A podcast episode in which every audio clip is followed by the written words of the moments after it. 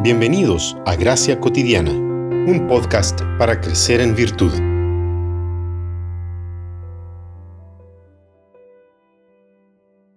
Señores, ¿qué debo hacer para ser salvo? Ellos respondieron, Cree en el Señor Jesús y serás salvo tú y toda tu casa. Hechos 16, 30 y 31. Un tema que a menudo se pasa por alto en medio de nuestras discusiones teológicas es el tema de la salvación individual. Parece que asumimos tácitamente que todos los que se declaran cristianos concuerdan sobre el qué es la salvación eterna y cómo es obtenida o dada. Sin embargo, creemos que este punto es de la más alta importancia para todos. Fue el punto central de la Reforma Protestante del siglo XVI.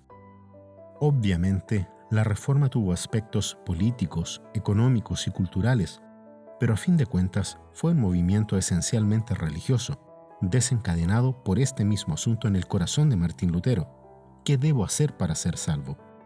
La respuesta de Lutero, seguida por Calvino, Zwinglio y todos los reformadores hasta el día de hoy, es que el pecador es salvo por la gracia de Dios solamente mediante la fe en Jesucristo, y no por sus méritos personales, mucho menos por la mediación de la Iglesia. El punto es que, según las propias escrituras, todas las personas, sin excepción, nacemos como pecadores, ya que como descendientes de Adán, cabeza de la creación, todos violamos la ley de Dios y somos considerados culpables delante de Él. Como creador, Dios tiene el derecho de legislar y determinar lo que está correcto y lo que no, y así juzgar cada acto de acuerdo con eso.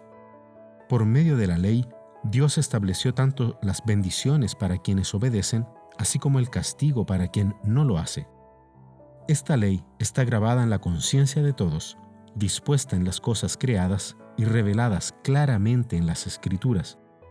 Nadie ha podido ni nadie podrá nunca cumplir la ley, porque la ley refleja el ser de Dios y sus atributos.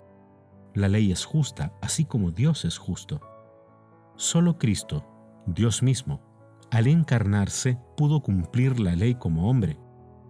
Pero como el pacto con Dios establecía la muerte para quien violaba la ley, Cristo asumió esa culpa como cabeza de la nueva creación y murió por nosotros.